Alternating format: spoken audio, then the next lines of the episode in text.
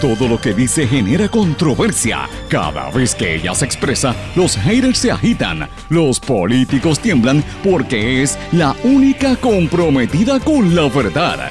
Periodista, bloguera, relacionista licenciada, analista de la noticia, escritora y le dicen la provocadora en las redes sociales. Y ahora comienza en blanco y negro con Sandra Rodríguez Coto. Bienvenidos a su programa en blanco y negro con Sandra para hoy miércoles 13 de enero del 2021. Les saluda Sandra Rodríguez Coto. Tribunal Supremo ordena contar votos de candidato por nominación directa en Guánica. De esta manera, el Supremo confirmó la determinación de primera instancia a favor de Edgardo Cruz Vélez, que debe ser el nuevo alcalde de ese municipio del sur intensa la investigación policíaca para dar con el paradero de toda la organización que mató a los tres agentes de la policía. Esto lo explica el comisionado de la policía y pide cooperación de la ciudadanía. La situación en los Estados Unidos es cada día más complicada y hay mucho temor por la violencia que ya se anticipa, pero oigan, aquí calladitos se ven más bonitos. Los políticos, especialmente los que dicen ser estadistas, no quieren tocar el tema ni con una vara larga. Las razones los explicamos aquí. Cámara Baja aprobó a pedirle a Mike Pence que invoque la enmienda número 25 para sacar a Donald Trump del poder, pero el vicepresidente sea Milano y oficialmente le dijo a Nancy Pelosi que no lo va a hacer. Así es que viene el impeachment. Amenaza Trump a Biden. Ten cuidado con lo que deseas, dice el presidente norteamericano, y dice que los intentos por destituirlo son cero riesgo para él, pero regresarán y perseguirán a Biden. Interesante por demás, dice que no va a someterse a un impeachment. El Estado Mayor Conjunto en los Estados Unidos por primera vez califica los disturbios en Washington como un asalto directo al Congreso, al Capitolio y al proceso constitucional. Este órgano que reúne a los más altos líderes de la milicia norteamericana, por primera vez reafirmaron la votación a favor de Biden. Yo nunca había visto esto en la historia de la nación americana. Esto es importante, señores. Y YouTube le suspendió el canal a Donald Trump eh, una vez. Eh, siguen con los temas de violencia e incitación a la violencia. Interesante. La Guardia Nacional abrirá aquí en Puerto Rico siete centros para, para vacunar a los maestros y al personal no docente. Gobernador Pedro Pierluisi asegura que estará próximo a declarar un estado de emergencia por la violencia de género. Busca que haya una respuesta coordinada por parte de las agencias y que las autoridades les den seguimiento a las órdenes de protección. Y hoy presentamos parte de lo que pasó anoche en el foro Creative Justice Initiative, en el que líderes afroamericanos en los Estados Unidos presentan qué hacer ante lo que denominan como una guerra étnica que se vive en la nación americana. Mis amigos, estas y otras noticias las vamos a estar hablando aquí en su programa en blanco y negro con Sandra. Esto es un programa sindicalizado que se transmite por una serie de emisoras que son las más fuertes en su área, por sus respectivas plataformas digitales, aplicaciones y por sus redes sociales. Estas emisoras son Radio Grito 1200 AM Lares, 93.3 FM Aguadilla, 610 AM Patillas y todo el sureste, 94.3 FM, WYAC 930 AM Cabo Rojo Mayagüez, WISA 1390 AM en Isabela, WIAC 740 AM en la zona metropolitana y por el 1460 WLRP Radio Raíces en el, en el Pepino, en San Sebastián del Pepino. Señores, este programa se graba, se mantiene en formato de podcast, lo puede buscar en todas las plataformas. A las 8 de la noche se retransmite en la plataforma radiocromática.com y como siempre digo, me puede escribir a través de las redes sociales Facebook, Twitter, Instagram, LinkedIn o en nuestro correo electrónico en blanco y negro con Sandra arroba gmail.com. Vamos de lleno con los temas para el día de hoy. En blanco y negro con Sandra Rodríguez Coto. Bienvenidos a su programa en blanco y negro con Sandra. Hoy tenemos muchísimas noticias, vamos a tener mucha noticia local, pero también mucha noticia de lo que está ocurriendo en Estados Unidos. Y además voy a compartir con ustedes parte de un panel eh, de discusión en el que estuve invitada anoche con líderes de la comunidad afroamericana en la nación americana. Bien interesante, eh, bien, bien poderoso lo que se discutió anoche e incluso también un poco preocupante porque ellos anticipan y lo ven, lo que está ocurriendo allá, como una guerra étnica, una guerra civil. Así de serio están viendo la situación en la nación americana y aquí en Puerto Rico hay un silencio dramático de lo que está ocurriendo. Pero bueno, quiero comenzar con noticias locales y la noticia para mí a nivel político más importante es la reafirmación del caos que provocó este gobierno que pasó, muchos de los cuales todavía están en el poder al aprobar la reforma electoral. Sí, señores, estamos en enero 13 y todavía estamos arrastrando el revolú de las elecciones con esta nueva reforma. ¿Por qué? Porque tuvimos que esperar a que el Tribunal Supremo decidiera quién ganó en Guánica. En decisión 7 a 1, porque hay ocho jueces, el Tribunal Supremo de Puerto Rico confirmó de primera instancia para que cuenten los votos que tienen variaciones con el nombre del candidato por nominación directa Edgardo Cruz Vélez. Porque recordarán que mucha de la gente que votó por Edgardo ponían Cruz Vélez, E. Cruz Vélez, Edgardo Cruz, el militar incluso pusieron en algunas ocasiones y eh, la Comisión Estatal de Elecciones no quería eh, confirmar y no quería contar esos votos. De hecho, le adjudicaron la victoria al candidato del Partido Popular Democrático, Ismael Titi Rodríguez, que había incluso eh, acudido al Tribunal Supremo para impugnar esa determinación del juez Anthony Cuevas de que se votaran y se validaran los votos.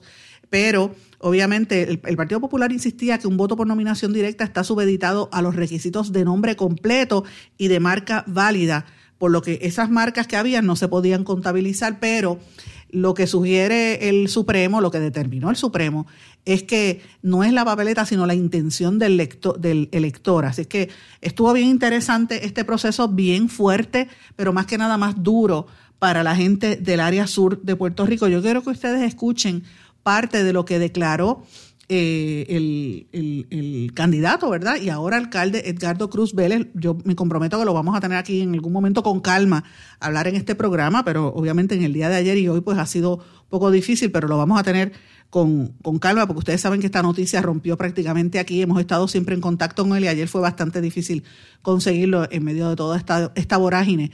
Pero yo quiero que ustedes escuchen parte de lo que él dijo cuando se enteró, justo cuando se enteró de la noticia diciéndome que sí, que ya la decisión de, parte del Tribunal Supremo había, había bajado y les leo en la parte de la sentencia lo que dice. Tiene que bajarlo un poquito, por favor. Sentencia en San Juan, Puerto Rico, 12 de enero del 2021, por los fundamentos expuestos en la opinión que antecede, la cual se hace formar parte de esta sentencia, se confirman las sentencias del Tribunal de Primera Instancia. En otras palabras, familia, que la adjudicación de los votos sin la X tiene que proceder y la y que las variantes de los 64 nombres tienen que, mantenerse, no ser anuladas como había sido pedido por la parte demandante. O sea, que una vez los, esos votos se adjudiquen, gracias a Papito Dios, que nunca nos abandonó. ¡Aplausos! Gracias, gracias a cada uno de estos muchachos. Y los que faltan, y los que faltan. los que faltan. Porque aquí, aquí faltan más de 30, 40 personas que fueron ese ejército de primera línea, esa línea de defensa, que estuvieron yendo y viniendo a San Juan a diario para asegurarse que tu voto y la intención de tu voto era válida. Esperemos que en las próximas horas, por no decir en los próximos días, la Comisión Estatal de Elecciones se esté comunicando con nosotros que esa adjudicación, como fue eh, eh, eh, mandada por el juez de primera instancia, Anthony Cuevas, y que ahora fue confirmada una vez más por siete de los ocho jueces del Tribunal Supremo, porque ahora mismo hay ocho de nueve, siete de los ocho eh, eh, confirmaron esa, esa sentencia del Tribunal de Primera Instancia. Así que nuestro agradecimiento. Ese que ustedes escuchan es Galo Cruz Vélez y esta fue una entrevista que le hizo el compañero Enzo, el, el conocido como León Fiscalizador, que estuvo ahí en vivo y lo, lo escuchan, que estuvo tuvo la oportunidad de estar ahí hablando con ellos. Él está emocionado, llorando, escuchen. Por el temple y por haberme permitido el honor de estar jodeado de un grupo de guaniqueños, de hermanos guaniqueños, eh, eh, que son excelentes, que están comprometidos, no con Edgardo, están comprometidos contigo, están comprometidos con Guanica. A mí... Esta era parte de las expresiones, ¿verdad?, que él hizo. Y como le dije, estaba sumamente emocionado porque en ese momento fue cuando bajó la decisión del Tribunal Supremo. Siete de los ocho jueces votaron a favor de que se le cuenten los votos, por lo cual él va a ser, él es el nuevo alcalde de Guánica. Esta es una entrevista, como les dije, que hizo el amigo Enzo, el, león fiscalizador, eh, que estuvo con él precisamente, estaban almorzando en el momento en que surge esta información, eh, pero vamos a tenerlo en algún momento en los próximos días aquí en este programa, que ustedes saben que aquí fue donde rompió esta noticia eh, y obviamente pues fue algo que ocurrió en el día de ayer, así que otro cambio político y otro, otra evidencia adicional del caos que hay en esta Comisión Estatal de Elecciones y lo que provocó la reforma electoral aprobada por el gobierno pasado que todavía es la hora que no se sabe ni, no se sabía ni la hora de quién ni la hora que era en municipios como Guánica. Parecía mentira un municipio donde la gente ha pasado tanta necesidad después de los terremotos y del huracán eh, y, todavía ni siquiera tenían un alcalde que le diera continuidad. Esa es la inestabilidad que se crea por todas esas esos cambios que se hizo a la ley electoral, pero por lo menos ya hay una, eh, una, una, respuesta a ver qué, qué reacciona el Partido Popular que habían juramentado al candidato Titi, Ismael Titi Rodríguez, a pesar de que no había sido, ¿verdad? Fue una, una precertificación, no era una certificación formal, él había juramentado, pero con esta decisión, quien tiene que asumir el cargo Edgardo Cruz Vélez. Bueno, ustedes escucharon ahí, quería mencionar algo antes de pasar a otro tema, y era lo que dijo el juez, el amigo Eric Koltov, que es uno de los jueces del Supremo, en la decisión escrita por él, decía, en fin, en los casos ante nuestra consideración surge claramente de la papeleta que el elector quiso votar por nominación directa. De ninguna manera puede decirse que sustituimos el criterio del elector cuando lo que hacemos es adjudicar el voto a favor de la persona que ese elector escribió en la papeleta. O sea, en otras palabras, era claro que él es que trataron de robarle las elecciones, pero también dice mucho del sistema electoral nuestro, del problema que ha habido con esta reforma electoral y del descontento que hay con las instituciones. A mí me da mucha pena también incluso con el candidato popular, que es un hombre joven, Ismael Titi Rodríguez, pero se prestó para ese juego en la politiquería por controlar el poder, pero ciertamente eh, a quien más daño le hacía toda esa situación es al mismo pueblo de Guánica, que tanto problema ha tenido. Pero señores, tengo que hablar de otro tema y ustedes habrán notado que yo es que no he querido tocar en detalle lo que está ocurriendo con los asesinatos de los policías. Y yo tengo que explicarle por qué, porque me gusta ser honesta y, siempre pues digo las cosas. Yo he tratado de evitar y de hecho casi ni, ni he escrito del tema en las redes sociales por una razón bien sencilla. Yo tengo familia en la policía, eh, vengo de una herencia de policía desde la época de mi abuelo, que fue policía. Mi abuelo fue de la policía montada y fue de la época cuando el ataque nacionalista, él, era, él trabajaba en la fortaleza, bendito, de los que estaba en la, en la escolta de, del entonces gobernador Muñoz Marín. He tenido tíos que estuvieron en la, mi, mi, tío eh, en la unidad de explosivos. He tenido otros tíos en, en, diferentes posiciones. Tengo una prima que actualmente es agente y conozco muy de cerca el, sufrimiento de muchas familias cuando tienen algún miembro que es de parte de la, de la uniformada. El sufrimiento porque es una agonía el tú saber que tú sales de tu casa, pero no, no sabes si vas a regresar, ¿verdad?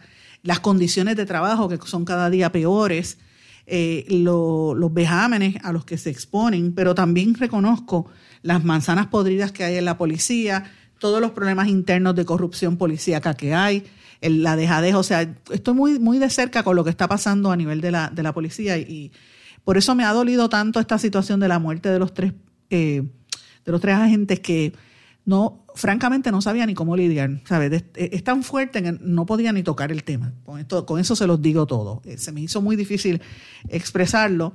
Aparte de que todo el mundo estaba hablando del tema, yo pensaba que era más propio hablar de otras situaciones que la prensa no está cubriendo, porque es la realidad, hay unos temas importantes que la prensa no está cubriendo y vamos a hablar de eso aquí. Pero ciertamente, pues quería mencionar algo sobre este tema durante el día de hoy, porque muchos de ustedes también me han preguntado por qué casi no he hablado del asunto. Eh, ayer salieron y hoy algunas entrevistas de los familiares de los agentes que han estado asesinados y es de verdad es desgarrador escuchar ese tipo de situación. Eso ha provocado mucho dolor. Pero es la, la, a veces uno dice, bueno, la hipocresía que vive en este país, le dicen, y perdonen que use esa palabra, pero porque como dije, tengo familia policíaca y no me gusta, pero cuando le dicen eh, cerdos a los policías, porque los policías le ponen un ticket o le hacen algo, para eso son malos, ¿verdad? Ahora, cuando suceden situaciones así, uno reconoce el, rol que tienen y cuando se ve que es un abuso, pues también. Pues mira, uno, uno debe ser consistente en las cosas. La policía está para ayudarnos y uno tiene que también proteger y, y, respaldar a los policías que están mal pagos, mal atendidos eh, y con brazos caídos y cada vez son menos los policías que están trabajando. Así que uno tiene que tener todo eso en conciencia bien, bien, bien de lleno. Pero a mí lo que me llama la atención de toda esta situación es que, aunque supuestamente apareció el cuerpo de un hombre eh, con un letrero que decía, eh, ¿verdad? Que lo encontraron con un letrero que decía que él había sido el presunto asesino. Él se llamaba David Manuel Rivera Batiz, eh, de 25 años, y era de Ponce y apareció por acá en San Juan. Él tenía antecedentes penales.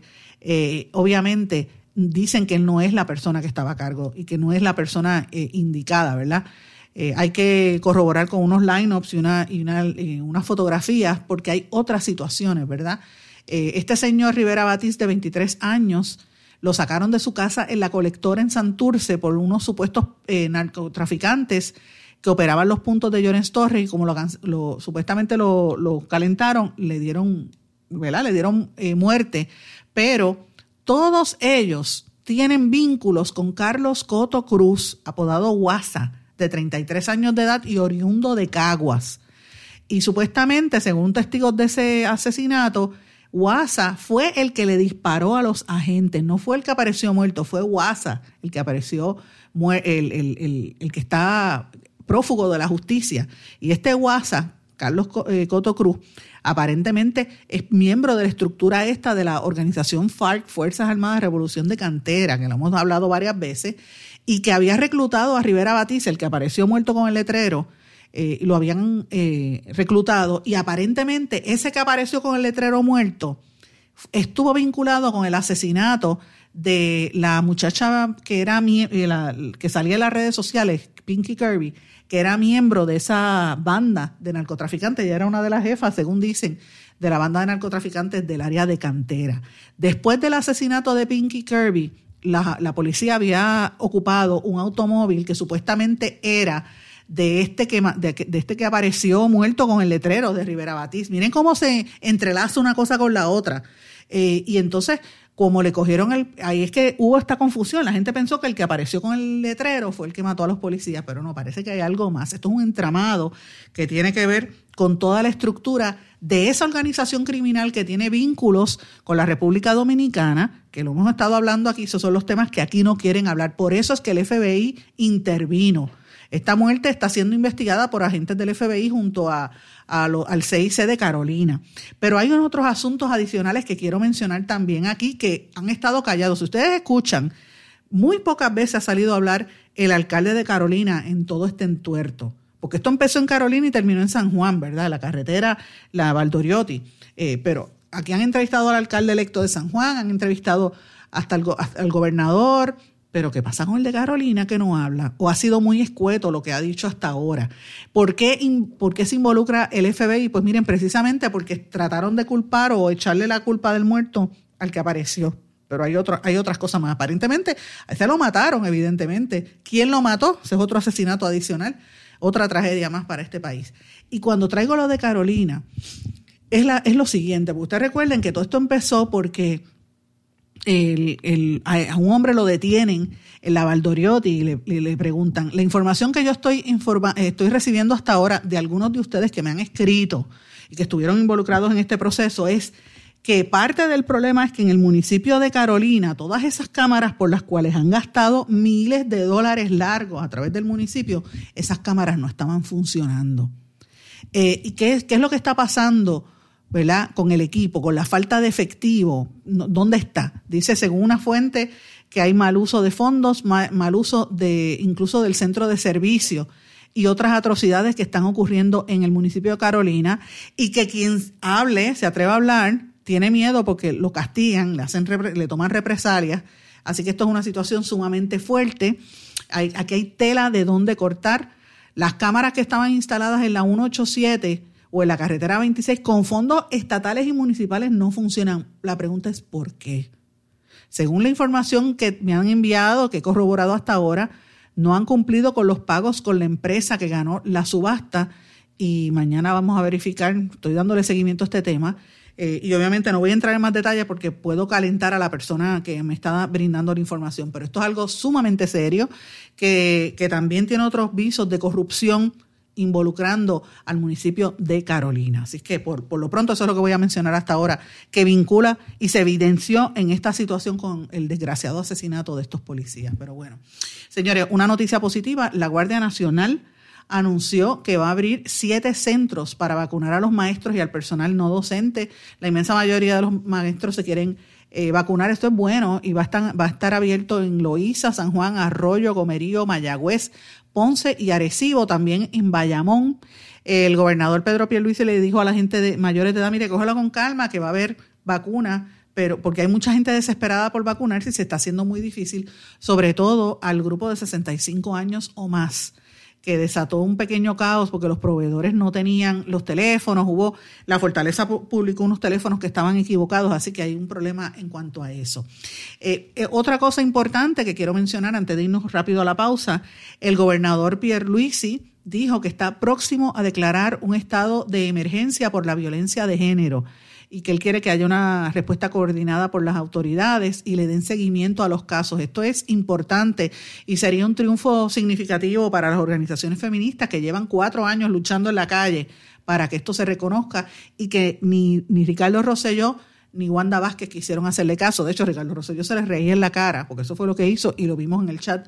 Eh, y Wanda Vázquez era todo bluff, decía que era eh, había sido procuradora y realmente lo menos que hizo fue apoyar a la mujer cuando aquí hay un problema tan serio de violencia en general a la familia, pero también dirigida hacia las mujeres y los niños. Así que hay que estar atentos a qué es la determinación que va a tomar el gobernador y cómo van a actuar con esto. Así que esto es importante porque me parece a mí que, esta situación pues podría revelar eh, eh, varias cosas. Hay, hay, uno, hay unas ideas incluso para cómo mejorar en el tracto de los casos, eh, que la gente pueda acceder por internet y enterarse eh, del estatus donde están los casos, entre otras cosas, los casos cuando se, temen, se, se, tratan de violencia doméstica, que es importante por demás. Tengo que irme a una pausa. Cuando regrese voy a hablar de lo que nadie se atreve a hablar en Puerto Rico, que es el tema de la guerra civil prácticamente que hay en la nación americana y por qué ni Pierluisi, ni Tomás Rivera Chats, ni Jennifer González se atreven a meterle mano al tema.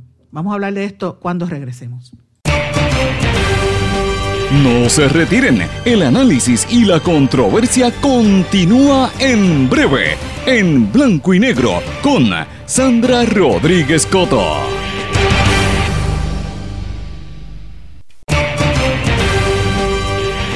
Y ya regresamos con el programa de la verdad, en blanco y negro, con Sandra Rodríguez Coto.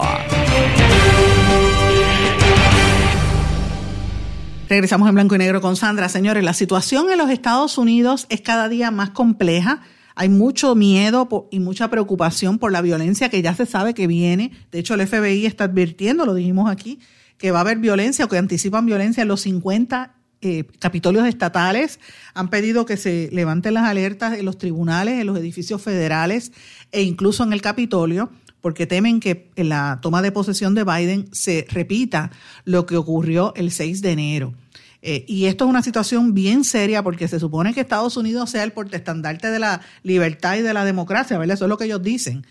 Pero le, imponen sanciones a los países. Acaban de meter a Cuba en el día de ayer en, la lista de los países terroristas. Eh, lo sacaron de lo que había hecho Obama. Eh, intervienen en países militares, pero para ellos eran los paladines de la democracia. Y mire lo que está pasando. Entonces, ¿por qué yo traigo esto a colación? Porque estos son temas que tenemos que mantener en la conversación pública. Esto no se puede eliminar de la discusión pública. ¿Por qué? Porque tiene una implicación directa sobre nosotros como colonia. Esto tenemos que admitirlo, señores.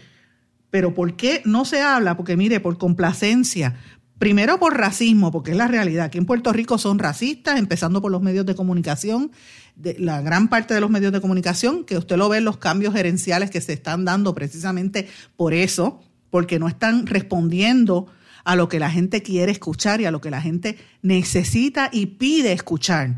La gente quiere la verdad, la gente quiere que le hablen con honestidad lo que está pasando.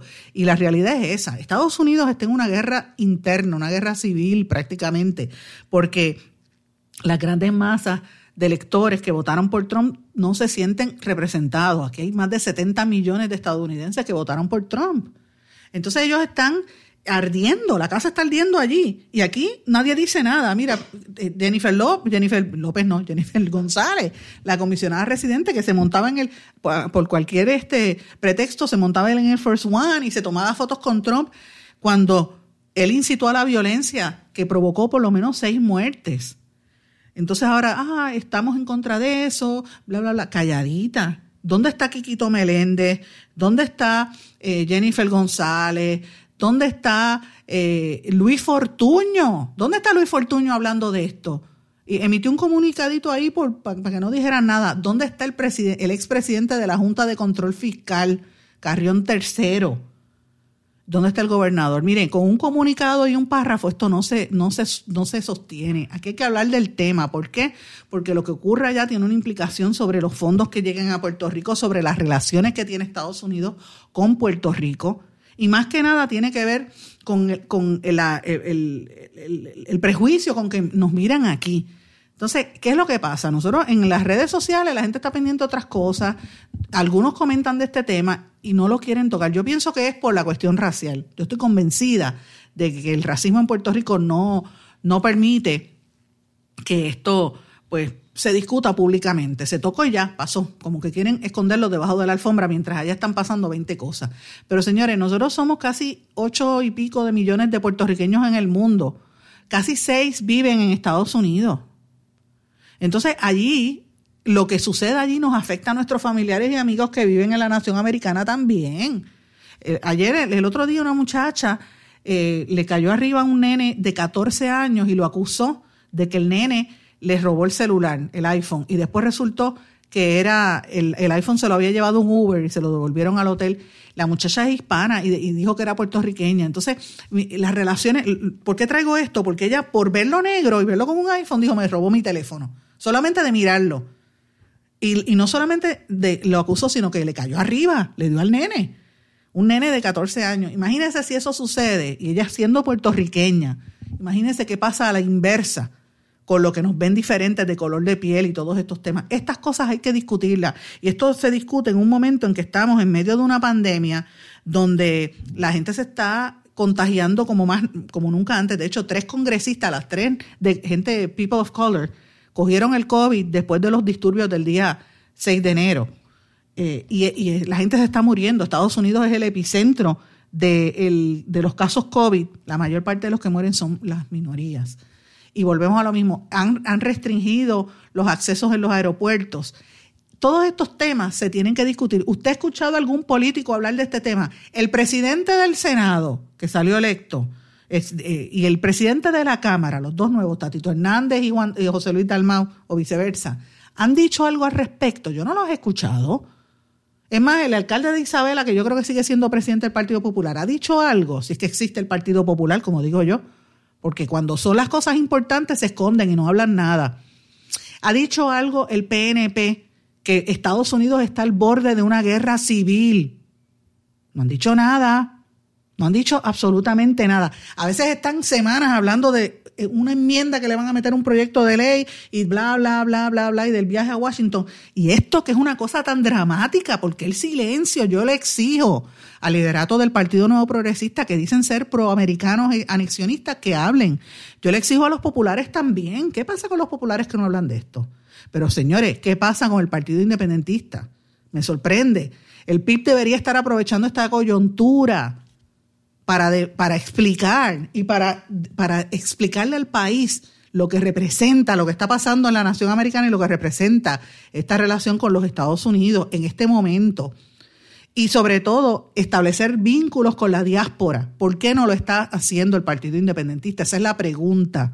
¿Por qué el silencio del PIB? Y yo sé que en el PIB hay gente sumamente seria, al igual que en el PNP y el Partido Popular, en todos hay gente seria. Pero me sorprende del PIB esta esta postura de silencio, como que déjalo ya que se maten. Mire, esto es algo serio. ¿Qué dice la gente del movimiento Victoria Ciudadana?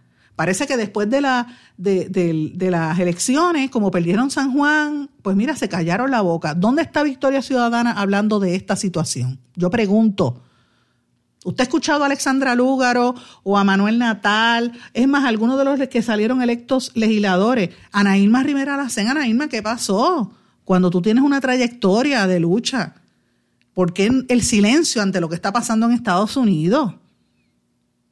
¿Por qué ese silencio?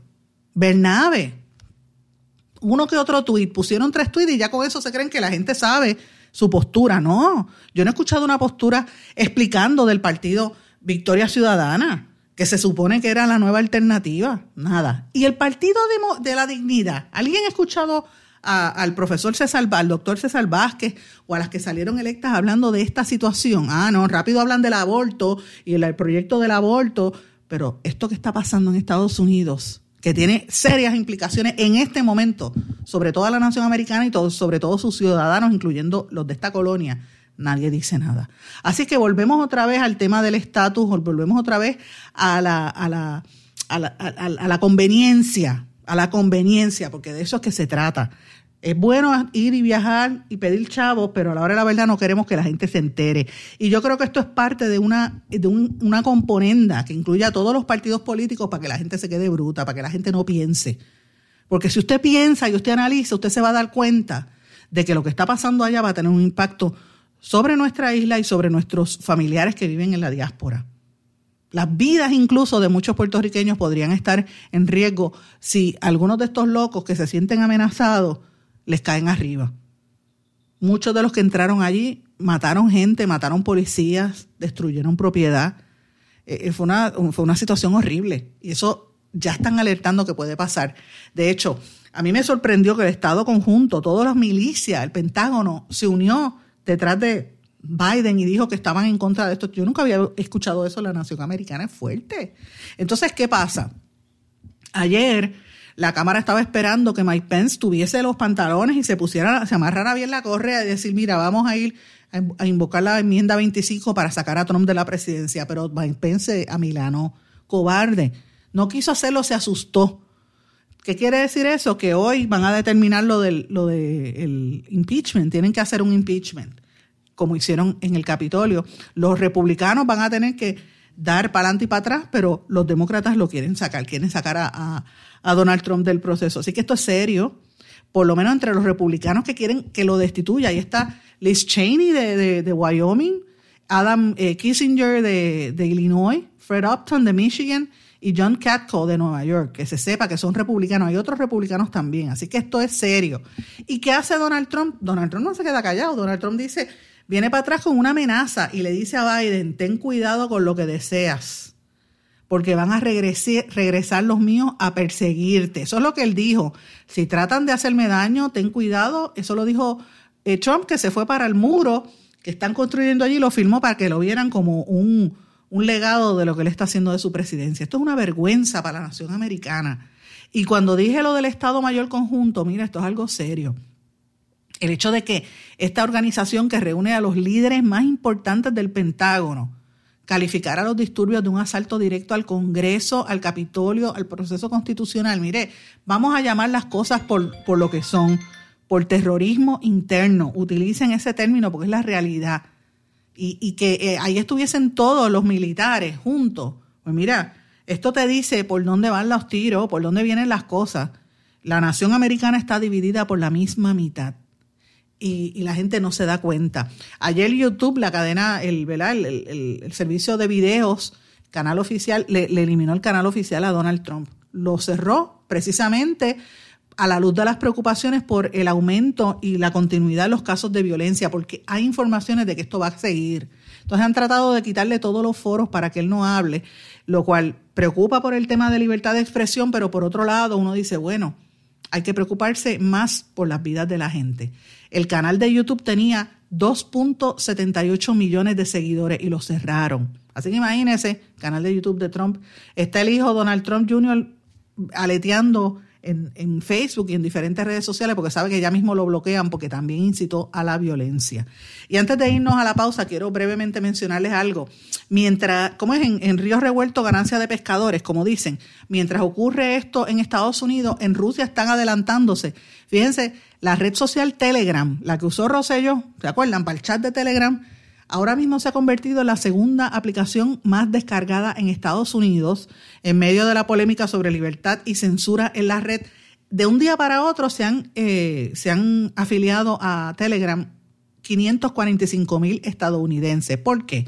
Porque WhatsApp, que es un servicio de mensajería, eh, empezó a cambiar otra vez las reglas internas, ¿verdad? Y entre las otras cosas dicen que pueden vender la información o compartir la información de, de, perfil. De, los, de los usuarios y a mucha gente le preocupó esta situación y se están uniendo a Telegram, que Telegram no hace eso. Telegram protege y, y mantiene encriptados los mensajes que cómo la gente se enteró del chat de Telegram, pues mire, porque uno de los componentes del chat lo imprimió y eso fue lo que se difundió. No fue porque la aplicación lo dijo, la aplicación lo borra. Así que esto me está interesante porque mientras unos pierden, pues otros ganan. Y el, y el dueño de esta red social es uno de los hombres más ricos del mundo y es ruso. Vamos a una pausa, regresamos enseguida. No se retiren, el análisis y la controversia continúa en breve en blanco y negro con Sandra Rodríguez Coto.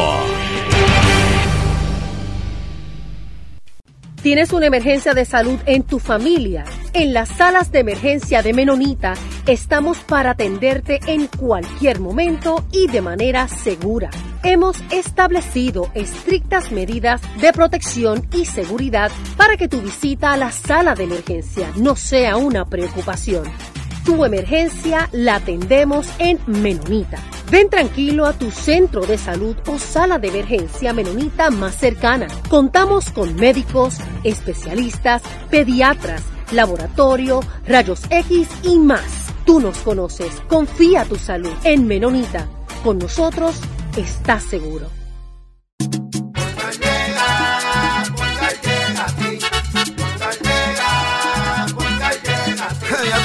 Eso es lo que te responden, pero ahora botaron la ola. Porque ya no importa en qué parte de la isla estés. Si tuviste un accidente, mi gente de Poingal le llega a tu casa o trabajo para que no te complique. Con servicio en todas partes de la isla y el mejor servicio al cliente. Por eso y mucho más, yo Piru lo digo, yo quiero Poingal. ¡Duro! Quites el dolor de cabeza con sus obligaciones de contabilidad con los servicios que presta Villalba y Villalba Company. Directo, personal y con sensibilidad humana. Lo que se busque un verdadero asesor de contabilidad para todo tipo de servicio de contabilidad, pago de IBU, pago de nómina, informes trimestrales y anuales y otros. Ofrecen servicio directo personalizado. Villalba y Villalba Company. Para orientaciones, su teléfono el 939-336-5774. 939-336-5774. 5774. Y ya regresamos con el programa de la verdad en blanco y negro con Sandra Rodríguez Coto. Regresamos a esta parte final de En Blanco y Negro con Sandra. Bueno, mis amigos, quiero compartir con ustedes parte de lo que ocurrió anoche en un foro al cual fui invitada por Creative Justice Initiative. Creative Justice Initiative es una organización radicada en los Estados Unidos, basada allá, que se ha dedicado por el último año a tratar de fomentar unas conversaciones con todos los sectores minoritarios para tratar de, llegar a unos entendidos y, trabajar unidos para lograr el, el, mejoramiento de las minorías, pero a la misma vez el entendimiento de todos los sectores. Y estas conversaciones son cada vez más urgentes debido al clima que se está viviendo en la nación americana, que aquí nadie quiere tocarlo ni con una vara larga, como dije anteriormente que es bien fuerte. Y en estas eh, organizaciones han estado participando líderes de la comunidad afroamericana, de los latinos, puertorriqueños, obviamente, también de la comunidad eh, asiática, de la comunidad eh, de los pueblos originarios, los nativos americanos y otros sectores, también los blancos también han participado en este. y hay profesores, hay investigadores, eh, líderes comunitarios, políticos incluso que han participado en esta serie de conversaciones. Para mí ha sido un motivo de, mucho honor haber sido invitada. Esta es la segunda vez que me invitan a este foro. Eh, y en el, caso del foro que fue anoche, está, yo lo compartí en mis redes sociales, el tema era cómo detener eh, toda esta mitología en, en, el lenguaje, en el discurso público, de que, pues, que esto, esto va a pasar, de que la guerra que hay en Estados Unidos, porque es así lo que hay, una guerra anti-minoría, anti lo que sea, ¿verdad? Eh, se manifestó tan fuerte como lo que hemos hablado en el Capitolio, donde eh, una turba de más de 8 mil personas fueron capaces de ir invadir el Capitolio, matar gente y se sostienen en los temas. Y ya el FBI ha hecho unas alertas de que temen que esto se repita en los 50 estados de la nación americana e incluso en el mismo Capitolio para la toma de posesión de Biden. Así que el clima en los Estados Unidos está bien caliente, como mencioné, y, este tipo de conversación es importante porque pone una perspectiva. El tema, el título de la conversación fue Stop the Mythology, Framing the Narrative of Truth Telling. O sea, detén la, la mitología. Vamos a enmarcar la conversación y, y la narrativa, ¿verdad? El diálogo fomentando decir la verdad. Y eso es importante porque tú tienes que partir de la verdad para poder sanar eh, y, comenzar los diálogos, de incluso diálogos de reconciliación, eh, como dicen, reconciliación nacional entre los sectores. En los países donde ha habido guerra, si no se hacen estas conversaciones, esa, e, ese tema se mantiene ahí, que es lo que ha estado ocurriendo en los Estados Unidos y es parte de lo que hablamos eh, en la conversación. Y digo que ha estado ocurriendo porque desde la guerra civil norteamericana hasta el día de hoy, esa división racial todavía está, está presente. Eh, y ese, esa versión de que el blanco americano se cree el dueño del país, del planeta y de la gente, e incluso con poder por encima de los demás, es lo que mantiene al día de hoy vivos estas retóricas de que ellos están por encima del resto. Y puede decir la constitución we the people, pero ¿quién es we the people? ¿Sabe? Son ellos versus el resto de la población. Eh, y esto pues tiene eh, esto tiene que conversarse, tiene que empezarse a hablar para que la gente comprenda las dificultades que viven, sobre todo las minorías, y, comprenda que hace falta un diálogo para evitar lo que ocurrió, por ejemplo, hace eh, el día 6 de enero, cuando pasó esos eventos tan terribles. Pero bueno, en este foro estuvo invitado eh, una serie de personas que los voy a mencionar. Estuvo Lumumba Akinwole Bandele. Él es afroamericano, norteamericano, él está radicado, me parece que es en, en Brooklyn. Él es eh, sacerdote o batalá, además que es eh, organizador comunitario, educador y, activista también en la ciudad de Nueva York. También estuvo invitada la afro-puertorriqueña Rosa Clemente, que es periodista, es productora de televisión y también académica. La conocen porque ella fue nominada en un momento a la vicepresidencia de los Estados Unidos por el Partido Verde. O sea, que es una activista política y ambiental muy fuerte, en, este caso del Bronx, ella viene del Bronx. También estuvo invitada Isis Rakia Matei, ella es afroamericana, eh, de un, abogada de un bufete bastante eh, conocido de temas que de, temas de, derechos civiles eh, y también miembro de la organización Creative Justice Initiative. Estuvo también invitada a otra abogada, Esmeralda Simmons. Ella es afroamericana, fundadora del Centro de Estudios eh, Legales y Sociales, Medgar Evers, eh, también en el Medgar Evers College, en la Universidad de Medgar Evers, y también miembro del Creative Justice Initiative.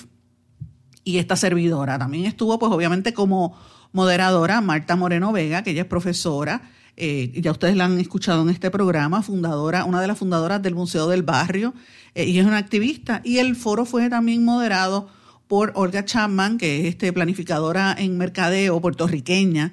Ambas, mm, Olga y, Marta Moreno, son puertorriqueñas, pero Marta ha sido toda la vida radicada en la ciudad de Nueva York y, Olga está aquí en Puerto Rico. Así que estuvo bien interesante este foro eh, y esta servidora obviamente también que estuvo allí. Yo quiero que escuchen parte de lo que trascendió en ese evento.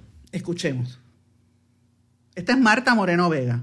We're hearing on the news uh, in various stations a soft pedaling what's going on, a clouding what's going on. Using words of surprise that this is happening and how could this happen in the United States? How is it possible that um, the Capitol could be rushed by white militia, white supremacists, the way that it was? And the reality is that people knew it. We know that people knew it. The president called for it to happen. It has been on networks and on social media for quite a while. So why the surprise? Why the lack of preparedness? Um, you know, we're hearing the comparison, the comparison, right? Saying if it was Black Lives Matter, it would have been full with police. The question is, why wasn't it full with police when we knew that there was white military militia, white supremacists coming to Washington? Why was it soft pedaled? It's more the racism. It's a move to destroy democracy that we've all been fighting to protect. Because as people of color, we know that we have had to fight to protect democracy in spite of our bodies being victim and targeted. So that a discussion amongst us, I felt, was very important. Esa que ustedes escucharon fue la profesora Marta Moreno Vega, como les dije al principio. Ahora quiero compartir con ustedes parte de lo que dijo la licenciada Esmeralda Simmons. Esmeralda es una abogada, eh, pertenece al Medgar Evers College, ¿verdad? al Centro de Leyes y Justicia Social de esta universidad. Eh, y, y, obviamente es una activista muy fuerte. Y yo, usted tiene que escuchar lo que dijo esta licenciada. Because I believe we have to tell the truth to our people. That we are not the ones who have declared a race war. Oh, EC's is back, right? The war has been declared on us. Those people who are at the Capitol building have said that this is the beginning. They're not going to stop until this country gets back to what it needs to be. And they're talking about us not having any power, not having any say, and preferably not even being here. I want our people to understand that they have said this loudly and clearly. If you don't know what the symbolism that they, if you can't read the symbolism, of the Confederate flag being raced through the Capitol building or a noose on the Capitol, then I urge you to go back and look at the antics of the Ku Klux Klan. They are coming for us. They do not want us to be empowered. So we have to stand firm. And we have to let them know we are not going anywhere. And in fact, we claim this. Black people claim this. Native American people, Native Americans claim this. Latinos claim this. This country is not theirs. And we too will stand up and take our stance if, in fact, they want to come at us. Fueron unas declaraciones sumamente fuertes de esta licenciada Y, y, es el sentir de mucha gente en la comunidad de las minorías, particularmente los afroamericanos. Y es esa, que la gente muchas, muchas veces no tiene conciencia de lo que de verdad ocurrió el día 6 de, de, enero. Como que no, no lo aceptan, porque está, es tan duro de aceptar que no todo el mundo puede, eh, ¿sabes? Reaccion, no reaccionan, no, no pueden reaccionar. Ella está ahí diciendo que el, goberna, el gobierno no los va a proteger. Y eso es de esperarse. O sea, esto es algo sumamente serio. Eh, ella lo que plantea es que las comunidades minoritarias tienen que tener conciencia de que lo que viene no es fácil y de que nos quieren eliminar. Y miren los simbolismos que habían allí.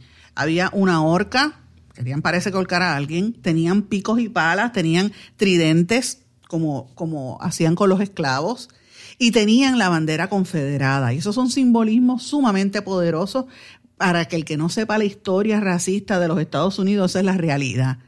Entonces yo me pregunto, después de haber compartido, y, como le dije, quise que escucharan un pedacito, porque esto fue bastante extenso, duró casi dos horas este panel, eh, y todo, todos dijeron algo contundente. Eh, yo me pregunto por qué el silencio de las autoridades en Puerto Rico, y tengo que reiterar ese tema otra vez, ¿por qué se callaron la boca? ¿Por qué no quisieron hablar? ¿Por qué no hablan? ¿Será acaso porque tienen mucho temor de que la gente se dé cuenta del problema que hay en la nación americana y de que nosotros no les importamos, más allá de, de sacar los ingresos que tienen? Que recordemos, no, no, no podemos olvidar, Puerto Rico es el quinto mercado de consumo de la nación americana, el quinto en el mundo. Comparemos los chiquitos que somos con países enormes como China o como Brasil. Ojo, ¿por qué es eso importante? Pues miren, porque tenemos que estar conscientes de lo que está pasando allá y eso tiene unas implicaciones. Claro, yo planteaba, después de ella hablar, me tocó a mí y yo una de las cosas que dije, mira, yo me siento eh, un poco triste porque, y, a la misma vez optimista. Fíjate qué que ironías de la vida, porque por un lado, el día que ocurrieron esos eventos fue el mismo día que el estado de Georgia, un estado del sur profundamente racista, eligió al primer eh, legislador negro que va para el Congreso, eh, que es un pastor de la misma iglesia de donde pastoreaba Martin Luther King. O sea, el simbolismo ahí es fuerte. Pero como esa noticia quedó eh, escondida, la barrieron debajo de la alfombra ante el revolú que hubo en el Capitolio, y uno pues piensa en eso, dice, y uno tiene que decir, bueno, por lo menos hay un pastor con unos unos ideales de igualdad importantes, con un legado de Martin Luther King importante, y también electo dentro de un gobierno con Biden y Harris, que no son perfectos, que posiblemente van a dejar las mismas políticas que había dejado Trump e incluso Obama, porque no podemos olvidar la actitud de Obama,